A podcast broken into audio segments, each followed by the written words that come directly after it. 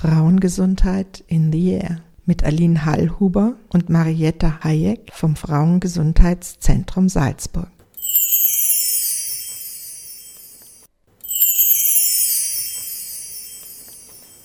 Hallo, heute haben wir Hanna Rohn bei uns im virtuellen Studio. Und Hanna ist Sexualpädagogin und gibt Mädchen die Möglichkeit, in Workshops etwas über Sexualität und Aufklärung zu lernen. Sie kommt vom Frauengesundheitszentrum Graz. Dank Corona und Zoom sind diese ganzen Kommunikationen ja jetzt möglich. Und ich freue mich sehr, Hanna, dass du heute bei uns in der Sendung bist. Hanna, würdest du dich bitte kurz vorstellen und erzählen, von welchem Hintergrund du kommst und was du machst? Ja, hallo, ich freue mich auch sehr, dass ich heute bei euch sein kann in der Sendung. Wie du schon gesagt hast, ich bin im Frauengesundheitszentrum in Graz in der Fachstelle Mädchengesundheit tätig. Das heißt, ich bin eigentlich gemeinsam mit meiner Kollegin für alles zuständig, was die Gesundheit von Mädchen betrifft, also eben Sexualität, aber auch Ernährung, Bewegung, Schönheitsideale, äh, so der kritische Umgang mit Social Media, Verhütung, die Menstruation, auch das Thema Regelschmerzen natürlich immer wieder. Und in dieser Funktion eben gehen wir sowohl mit verschiedenen Workshops in Schulen und Jugendzentren und unterstützen diese eben dann in ihrer Arbeit, in ihrer pädagogischen Arbeit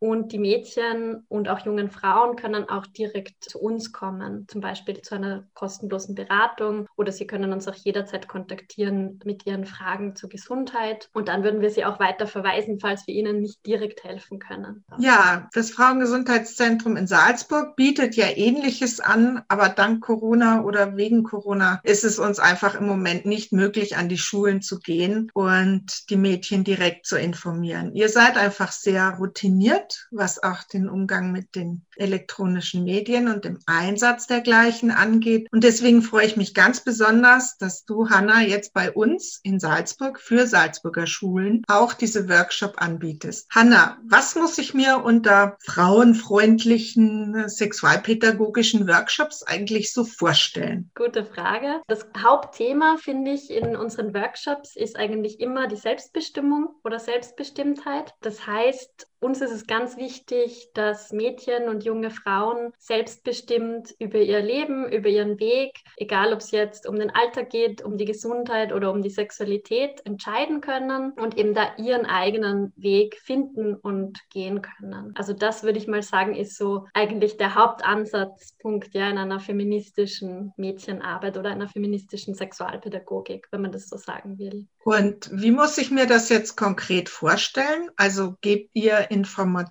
und wie können Informationen zum Beispiel auf dem Gebiet feministisch sein? Ja, eben über dieses Prinzip Selbstbestimmung. Also da geht es ja zum Beispiel um Themen wie überhaupt mal Gesundheitsinformationen, also gute Gesundheitsinformationen finden zu können und dann auch im Alltag anwenden zu können. Und wir sagen immer, um eine Entscheidung selber treffen zu können, eine selbstbestimmte Entscheidung treffen zu können, brauche ich ja vorher diese Informationen. Und jetzt gerade so in diesem Kontext mit Feminismus gibt es da ein ganz gutes Beispiel und Feminismus und Sexualität, weil in ganz vielen Unterrichtsmaterialien bis heute zum Beispiel werden insbesondere die weiblichen Geschlechtsorgane nicht korrekt dargestellt, nicht auf dem Stand äh, der heutigen Wissenschaft dargestellt. Das ist auch in den meisten Biologieschulbüchern zum Beispiel der Fall. Und deswegen ist es gerade so wichtig, dass wir da eben auch, weil wir eben als Organisation von außen, als unabhängige Frauengesundheitsorganisation wirklich auf dem aktuellen Stand der Wissenschaft sein können und uns das auch ganz wichtig ist, dass wir diese mitbringen in die Workshops. Also zum Beispiel auch Darstellungen der weiblichen Geschlechtsorgane, die nicht nur auf diese, sagen wir mal, reproduktive Funktion fokussieren, ja, wie es ganz oft der Fall ist. Also dieses ganze Biologische, also mit Schwangerschaft und Geburt, was ja eigentlich komisch ist, weil das natürlich für die Mädchen, also gerade in dem Alter, wo oft Sexualpädagogik oder Workshops gemacht werden, also ganz oft sind das ja Mädchen zwischen 12 und 14 und da ist natürlich diese Reproduktionsfunktion überhaupt noch gar nicht im Vordergrund und hat auch, sagen wir mal, wenig Bedeutung für ihren eigenen Alltag.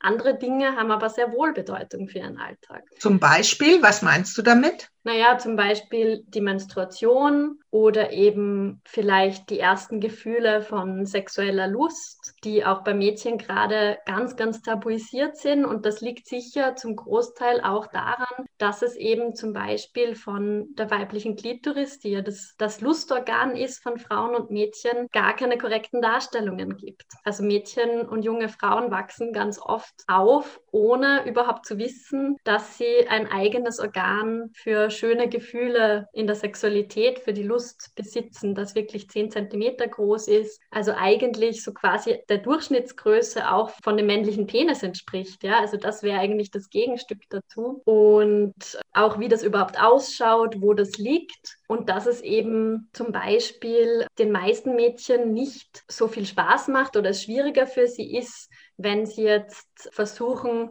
rein irgendwie über die Vagina, also über die Scheide zu Lustgefühlen oder zu einem Orgasmus zu kommen, ja, weil sie eben vielleicht gar nicht wissen, dass die Klitoris eigentlich für Lust zuständig ist durch diese Darstellungen. Weil die Scheide ist halt einfach ein nervenarmes Gewebe. Das ist gut ja? so, weil sonst würden wir ja leider eingehen bei der Geburt Gott sei Dank gibt es da nicht so viele Nerven. Genau, und das haben auch die meisten Mädchen sicher schon festgestellt, wenn sie vielleicht Tampons oder Menstruationstassen verwenden, dass man ja, wenn die richtig sitzen, die eigentlich gar nicht spürt. Und daran kann man gut sehen, eben, dass in der Scheide selbst gar nicht so viele Nervenenden sind. Und dieser Fokus in der Sexualität auf die Scheide oder auf Penis und Scheide, das ist einfach ein, ein sehr heteronormativer Fokus oder ein vielleicht auch ein bisschen frauenunfreundlicher Fokus muss, weil es dann eben für viele Mädchen und Frauen auch schwieriger ist, ihre eigene Lust zu entdecken, eben wegen dieses Wissens. Und ich glaube, da entstehen dann auch ganz viele andere Klischees dadurch, wie zum Beispiel, dass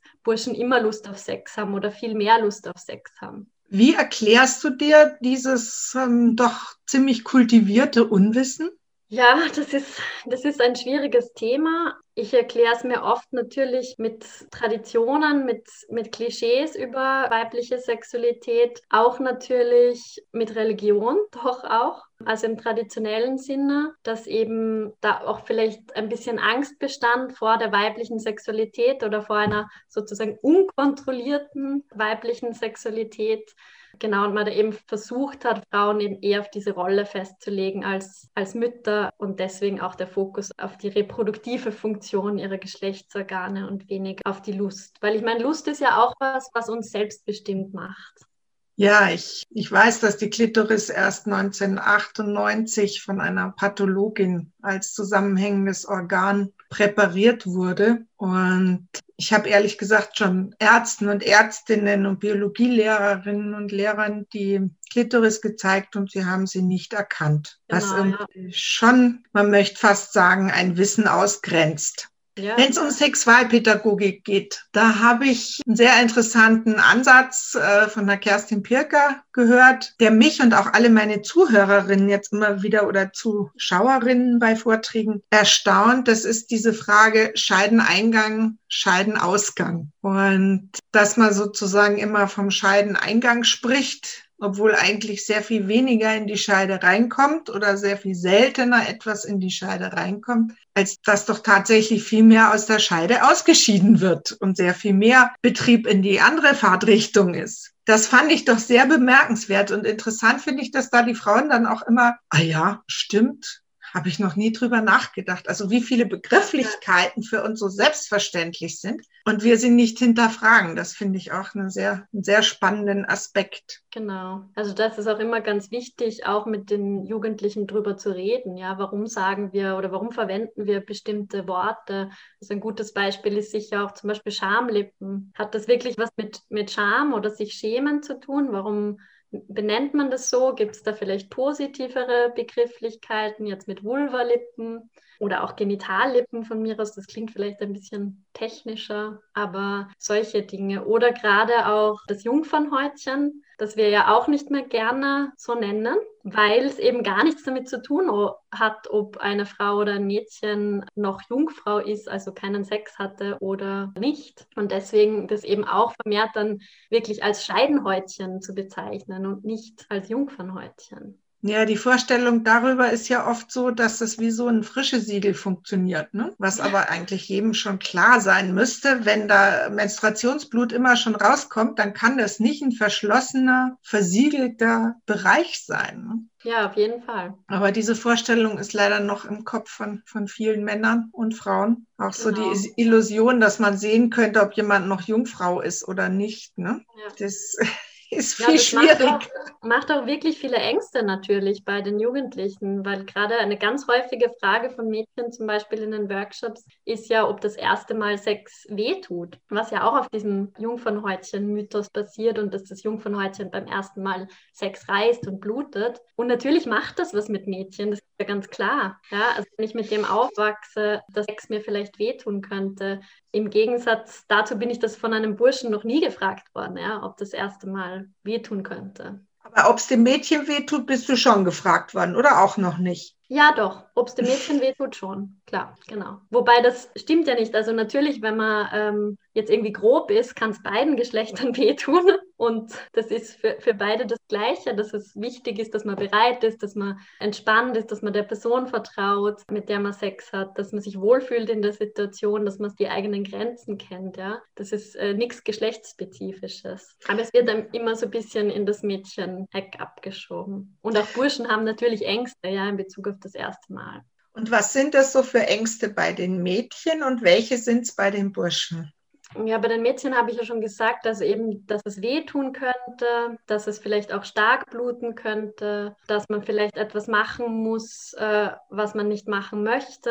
Ich sehe überhaupt also allgemein bei den Jugendlichen, dass ein extrem großer Leistungsdruck besteht, auch zum Beispiel in Bezug auf, auf natürlich Pornografie, weil ja, es haben fast alle Jugendliche, bevor sie selbst Sex haben, mittlerweile Pornografie gesehen, also sowohl Burschen als auch Mädchen, Burschen vielleicht ein bisschen mehr und haben da eben diese Bilder gesehen, wo ein bestimmtes Programm durchexerziert wird, ja, jedes Mal beim Sex. Also ja, das vielleicht bestehen muss aus, es fängt an bei, bei Herumknutschen, aber dann geht es schnell mal zu Oral Oralsex und dann kommt Vaginalsex und dann kommt Analsex und das muss man alles immer so machen. Und das macht natürlich solche Gefühle auch bei den Jugendlichen. Ja, muss ich das jetzt auch jedes Mal so durchführen? Oder will ich überhaupt alles von dem machen? Also das betrifft sowohl die Burschen als auch die Mädchen. Oder auch gerade bei den Burschen ist natürlich eine große Angst, ist mein Penis groß genug? Obwohl, also da muss man immer oft drüber reden. Es kommt eben nicht auf die Größe an eben gerade weil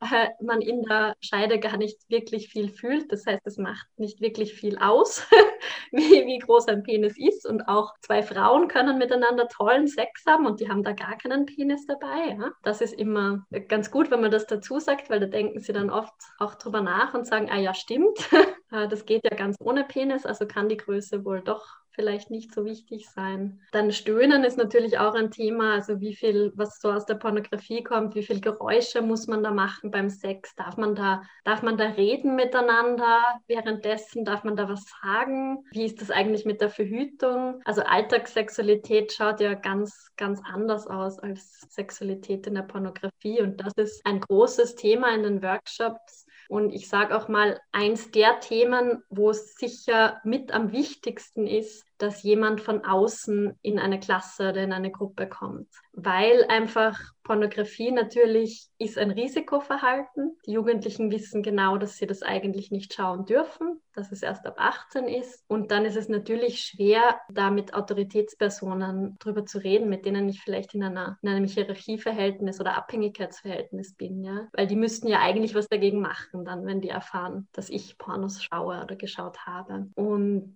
dieses Problem haben sie bei uns nicht. Wir haben immer wieder auch so die Frage, bin ich okay, weil ich nicht so stöhne oder nicht, nicht so erregt bin, ähm, zum Beispiel eben bei oralem Sex, ob aktiv oder passiv, also wenn Mädchen sozusagen Sexualität an den und für die Burschen oral machen, dass sie das Gefühl haben im Porno, oh, das erregt die Frau so, mich erregt es leider gar nicht. Und ich sage immer, solange die Klitoris nicht bis in den Hals reicht, ja. wird dies nicht funktionieren. weil das Zapfall einfach kein Teil der Klitoris ist. Ja, das auch. Und natürlich kommt es immer darauf an, also was taugt mir überhaupt, ja. Und das ist auch teilweise ja unterschiedlich mit unterschiedlichen Partnern oder Partnerinnen, ja, was einem dann richtig gut gefällt mit denen gemeinsam und total abhängig von der Situation vielleicht auch und von der Tagesverfassung. Und gerade gerade beim Stöhnen ziehe ich dann auch ganz oft Vergleiche, ja, mit so anderen Alltagsdingen, wo man vielleicht stöhnt, weil man das gut findet. Also wenn man was besonders Gutes isst, ja, zum Beispiel. Da gibt es Leute, die, die machen sich laut bemerkbar, ja, wenn sie was besonders Gutes essen. Und es gibt Leute, die machen das nicht. Also wir sind da einfach unterschiedlich. Und genauso ist es beim Sex. Ja, manchmal habe ich das Gefühl, ich möchte da jetzt ein Geräusch machen vielleicht und manchmal nicht. Manche genießen still. Ja, und das ist halt wichtig. Pornografie ist keine Dokumentation, sondern eher ein Science-Fiction-Film. Genau, gecastete äh, Schauspielerinnen und Schauspieler. Genau, und beim Science-Fiction würde man auch nicht glauben, dass man jetzt fliegen kann, bloß weil die das können. Ne? Abgesehen von vielen Filmtricks, die man dann noch zur Verfügung hat. Und genau. sicher einer nicht sehr angenehmen Situation, wenn da ganz viele Menschen noch rundherum stehen und eine Kamera auf mich gerichtet ist und ich ganz viele Szenen nochmal drehen muss, weil sie vielleicht doch noch nicht so super ausgeschaut haben. Also hat eher was mit Fake Facts, Fake News zu tun als mit Realität. Ja, es ist einfach eine Fantasie. Also Pornografie hat ganz viel mit, mit Fantasy zu tun, so quasi. Und da wird eine ganz bestimmte Fantasie bedient, also gerade bei der Mainstream-Pornografie, die natürlich auch auf einen sehr männlichen Blick ausgerichtet ist und darüber hinaus sozusagen keine anderen zulässt. Du bietest ja auch einen Workshop zum Thema Menstruation an. Warum genau. ist es da so wichtig, dass Mädchen mehr Informationen haben? Oder vielleicht brauchen Burschen die Informationen über Menstruation auch? Auf jeden Fall brauchen alle Jugendlichen Informationen über die Menstruation, weil es eben einfach ein, ein wichtiges Lebensthema ist und ja auch was damit zu tun hat, wie Leben überhaupt entsteht auch oder wo wir herkommen. Und äh, ja, Mädchen betrifft das natürlich ganz besonders, weil das mit ihrem Körper passiert in der Pubertät, weil das ganz was Neues ist und weil es auch leider sehr tabuisiert ist immer noch in der Gesellschaft und sie teilweise dadurch auch eine sehr negative Einstellung dazu haben. Und da, um wieder auf das, den feministischen Anteil zurückzukommen, da finde ich es ganz wichtig, dem auch so was, ein positives Bild von Menstruation zu vermitteln. Deswegen heißt der Workshop auch im Flow. Das finde ich ganz schön, weil im Flow sein ist ja so was Positives, so auch was, was mit Genuss zu tun hat. Und Flow kann eben auf Englisch auch Menstruation bedeuten, also im Fluss sein. Und ich sage ganz oft zu den Mädchen, also Menstruation oder der Zyklus, das ist ja auch eine Fähigkeit von uns. Also so kann man das auch sehen, als Stärke und als Fähigkeit. Also das haben wir, weil wir eben auch diese Fähigkeit haben, eben Kinder in die Welt zu bringen. Und ja, das stimmt schon, das kann manchmal lästig sein, aber es ist eben auch was Schönes und eine Stärke und was, was Burschen eben nicht können. So kann man sich auch ein bisschen davon abgrenzen. Und es ist auch total gesundheitsrelevant für Mädchen. Also man weiß auch einfach, je positiver die Einstellung zur Menstruation ist, zum eigenen Zyklus ist, desto weniger Schmerzen erlebt man zum Beispiel auch. Hast du auch Fragen gestellt bekommen, die dich etwas erschrocken haben bezüglich Menstruation? Also ich denke, da gibt es ja noch sehr viele Mythen, wo du sagst, so, das hat mich erschreckt, dass das das Mädchen oder so noch nicht wusste. Was war das so? Ja, zum Beispiel, ich kann mich erinnern, dass ein Mädchen mir mal erzählt hat, dass ihr gesagt wurde, sie darf während ihrer gesamten Menstruation nicht warm duschen, weil es wäre ungesund und das, also da würde man dann ganz leicht verbluten, weil das irgendwie den Blutfluss anregen würde, diese Wärme. Und, und deswegen darf man nur kalt duschen, ja, was ja ganz schrecklich ist. Ja, da, da habe ich jetzt schon meine eine Menstruation und, und ich meine, manche Mädchen, die brauchen dann ja schon sehr viel Ruhe und, und es ist auch wichtig, dass man dann gut auf sich selber schaut und gut mit dem eigenen Körper umgeht. Und wenn jetzt nicht gerade Hochsommer ist, dann irgendwie zu denken, dass ich kalt duschen muss, das ist äh, schon auch sehr, sehr körperfeindlich ja? und äh, natürlich nicht, nicht angenehm. Hoffentlich hat sie dann warm geduscht. Hoffentlich, ja. Genau. Merkst du einen Unterschied, was weiß ich, von Stadtmädchen zu Mädchen am Land oder wo du sagst, so, da gibt es eigentlich mehr Aufklärungsbedarf? Mm, ja, ich finde den Unterschied von Stadt und Land gar nicht so groß beim Thema Menstruation. Ich glaube, das kommt sehr stark auf die Gegend eher an, auf wie viele Bezugspersonen die Jugendlichen haben, auf die Familie, ob in der Familie darüber geredet wird, also ob man zum Beispiel mit der Mama oder vielleicht auch manchmal mit einer Tante oder einer einer großen Schwester drüber sprechen kann oder da vielleicht auch schon mal Menstruationsartikel oder Helferlein, wie ich sie gern nenne, gesehen hat und das vielleicht auch ein bisschen normalisiert wird dadurch, dass die zu Hause eh rumstehen am Klo. Auf solche Dinge habe ich Gefühl, kommt es eher an. Und das ist sehr, sehr individuell. Ich gestehe ja, in meiner Jugend war die Übergabe des Tampons war ungefähr so wie beim Drogenhandel. Ne? Also niemand durfte es sehen, niemand durfte es bemerken, möglichst geheim. Und ich fand das immer sehr entlastend, wenn das einfach auch dann offen rumstand und man sagen kann, sag mal, hast du einen Tampon? Also mhm. ich glaube, dass das einfach wirklich wichtig ist, dass es eben nicht schmutzig, nicht, nicht diese, diese Idee von äh, Frauen, die bluten, sind unrein. Da verdanken wir den Religionen einiges Schreckliches. Ja. Also ich finde es schön, wenn die Mädchen dazu ermutigt werden, das auch nicht nur als schmerzbringende, schreckliche Einschränkung zu erleben. Ja. Bei Tampon ist sicher immer noch so. Also das ist auch eine Frage, die häufig gestellt wird. Also wie kann ich am besten einen Tampon zum Klo schmuggeln? Also wie wenn das eben Schmuggelware wäre. Genau. Ist aber auch Quelle, muss ich sagen, und erzählen die Mädchen oft von eben auch schon fast so ein bisschen Gewalt eigentlich im ganz Kleinen, weil zum Beispiel manchmal Burschen ihre Schultaschen durchsuchen und dann Tampons aufstöbern, mit denen dann herumschmeißen. Und also einerseits kann man da natürlich ansetzen und das irgendwie versuchen zu enttabuisieren, sodass das nicht mehr so ist, aber das ist natürlich was, was sehr lang dauert. Und andererseits kann man einfach bei den Rahmenbedingungen auch ansetzen und sagen, okay, was kann man dagegen machen? Vielleicht muss man die Tampons gar nicht selber zum Klo tragen, sondern vielleicht wäre es gut, wenn auch in der Schule Tampons am Klo verfügbar wären. Also ich denke auch jede Initiative, die die Tampons oder andere Hygieneartikel wie Binden und so einfach billiger macht, beziehungsweise kostenlos. So die Idee früher, ha, wenn man die aufstellt, dann nehmen die Frauen die mit. Ja, sie nehmen sie mit, weil sie sie brauchen ehrlich gesagt, aus Vergnügen klaut auch kein Mensch äh, Tampons. Es kostet viel, ne? Klar. Und eben, ich vergleiche das auch manchmal, ja, weil viele Leute sagen, ja, okay, aber mit dem Klopapier ist es ja das Gleiche. Ja, aber wahrscheinlich wäre es auch den meisten Menschen unangenehm, eine Rolle Klopapier, also mit einer Rolle Klopapier am Gang herumzugehen und sozusagen ganz offen zu sagen, ich gehe gerade zum Klo. Also, yeah. ja, aber das wird ja auch zur Verfügung gestellt. Also. Gab es im Zusammenhang mit Verhütungsvorstellungen, Verhütungsvorstellungen Verhütungsmythen auch Dinge, die dich erschreckt haben? Ja, auf jeden Fall immer wieder. Also es tauchen natürlich immer wieder auch sehr im Nachhinein gesehen dann lustige Mythen auf über Verhütung, zum Beispiel so wie mit Cola oder Zitronenspülungen der Scheide, dass das angeblich äh, helfen würde nach dem Sex. Das ist auch nicht sehr angenehm, aber kann man dann schon fast ein bisschen drüber lachen im Nachhinein vielleicht. Aber sowas wird natürlich auch im Internet verbreitet, teilweise.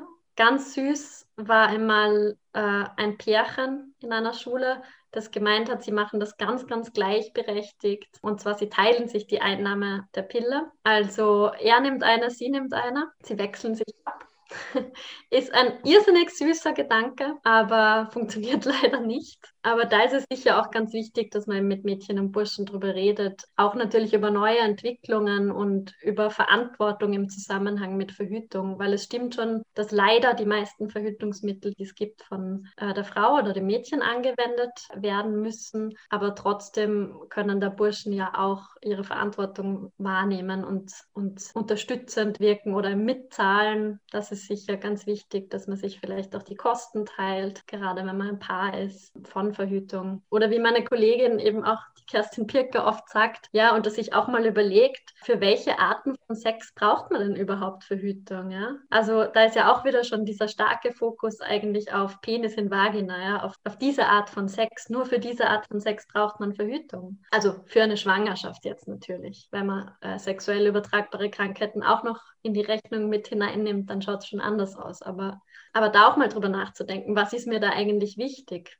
Also was, was will ich überhaupt für eine Sexualität haben? Und was ist gerade so der, der neueste Schrei auf dem Verhütungsmarkt? Ja, es, äh, es gibt immer wieder Entwicklungen, auch für Verhütung für Männer. Also ich glaube zuletzt ja dieses Gel, das äh, in, die, in den Samenleiter gespritzt wird und dort dann sozusagen eine, eine Blockade bildet und das dann mit einer zweiten Spritze wieder aufgelöst werden kann und einfach so lange im Samenleiter verbleibt, bis man eben zum Beispiel Kinder möchte vielleicht. Was natürlich ein, wenn das gut funktioniert und auch keine Nebenwirkungen hat, keine groben, dann wäre das natürlich ein, ein minimaler Eingriff auch weil es nicht auf Hormonen basiert. Das heißt, es verändert nicht das hormonelle Gleichgewicht des Mannes ähm, sondern es ist eben wie das Kondom eigentlich wirklich nur eine Barrieremethode und man hat auch trotzdem noch einen, einen Samenerguss, weil sie eben, also die Blockade ist vor der Bläschendrüse, das heißt, es kommt dann einfach Flüssigkeit ohne Samenzellen aus dem Penis heraus. Was ja den vielen Männern ganz wichtig ist, ja, dass das noch funktioniert oder dass dieses Gefühl einfach noch da ist. Das klingt aber sehr spannend. Ne? Ja. Also das wäre durchaus. Das wäre sicher was... eine super Neuerung, ja. Bei diesen männlichen Verhütungsmitteln ist ganz oft, dass mit ganz anderem Maßstab gemessen wird, äh, wie bei den Verhütungsmitteln für Frauen. Ja. Es gab ja auch schon ganz weit entwickelt die Pille für den Mann, wo dann die Studie abgebrochen wurde wegen der Nebenwirkungen Nebenwirkungen, die aber im Grunde die gleichen Nebenwirkungen sind wie die, die die Pille für die Frau auch jetzt hat. Das heißt, den Frauen werden einfach immer mehr Nebenwirkungen offenbar zugemutet. Ja, ein Beispiel ist für mich immer die Hormonspirale. Da gilt es als durchaus verbreitete übliche Nebenwirkung, dass man so Schmierblutungen hat ein halbes Jahr. Ne? wenn man dann die Frage stellt, welcher Mann würde akzeptieren, dass man aus dem Penis tropft für ein halbes Jahr, ich glaube, die Begeisterung würde sich in Grenzen halten. Klar, also und das meine ich auch mit dem, da kann man ruhig, also gerade mit älteren Jugendlichen auch darüber diskutieren, ja, also wo, wo liegt da die Verantwortung oder wie können wir da gemeinsam Verantwortung übernehmen für dieses Thema, wenn wir beide sozusagen was vom Sex haben wollen und, und unseren Spaß haben wollen. Ich habe unter Studierenden bei einem Vortrag mal gefragt, wer von den Frauen sich darauf verlassen würde, wenn der Mann sagt, dass er verhütet. Also würde sozusagen auch ein Verhütungsmittel beim Mann, wenn es jetzt nicht das Kondom ist, was eh gesehen wird, ne? oder hoffentlich auch drauf bleibt, aber sozusagen, wie viele würden sich darauf verlassen, dass der Mann tatsächlich entweder die Pille nimmt oder diese, diesen Gelverschluss hat. Und dann haben die Frauen eigentlich durchgängig gesagt, nee, eigentlich würde ich trotzdem verhüten. Ne? Was ich schon auch, was natürlich dann auch forschungsschädigend ist, ne? wenn die Frauen sagen, nein, ich würde mich eh nicht drauf verlassen. Ne? Ich würde es ihm nicht glauben. Das ist eigentlich ich schwierig. Glaub, da, da braucht es eben auch noch ganz viel gesellschaftlichen Diskurs und auch Rollenerweiterung und genau. gemeinsames Sprechen drüber und auch Vertrauen natürlich in die Partnerin oder den, den, den Partner. Partner. Den Partner. Ja, Hanna, gibt es etwas, was so eine wichtige Botschaft ist, auch warum braucht es Sexualpädagogik? Was können, was kannst du, was Eltern nicht können oder Lehrerinnen und Lehrer?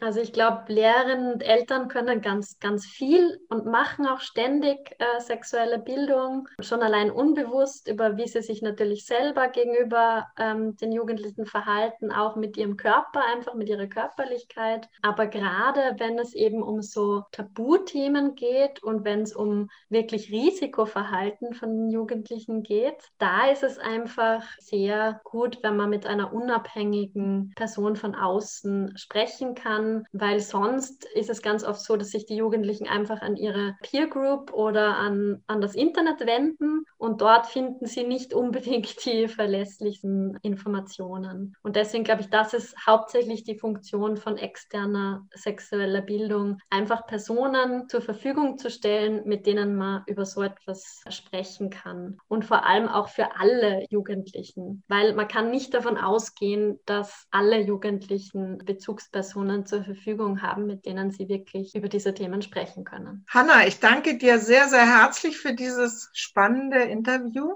Hanna Rohn vom Frauengesundheitszentrum in Graz. Sie macht für Salzburger Schulen auch sexualpädagogische Workshops, die über das Frauengesundheitszentrum Salzburg gerne gebucht werden können. In Zeiten von Corona sind ja bundesländerübergreifende Möglichkeiten da, dass auch Referentinnen, die physisch in Graz sind, trotzdem in Salzburg auf den Bildschirmen erscheinen können. Hanna, ganz herzlichen Dank. Danke dir.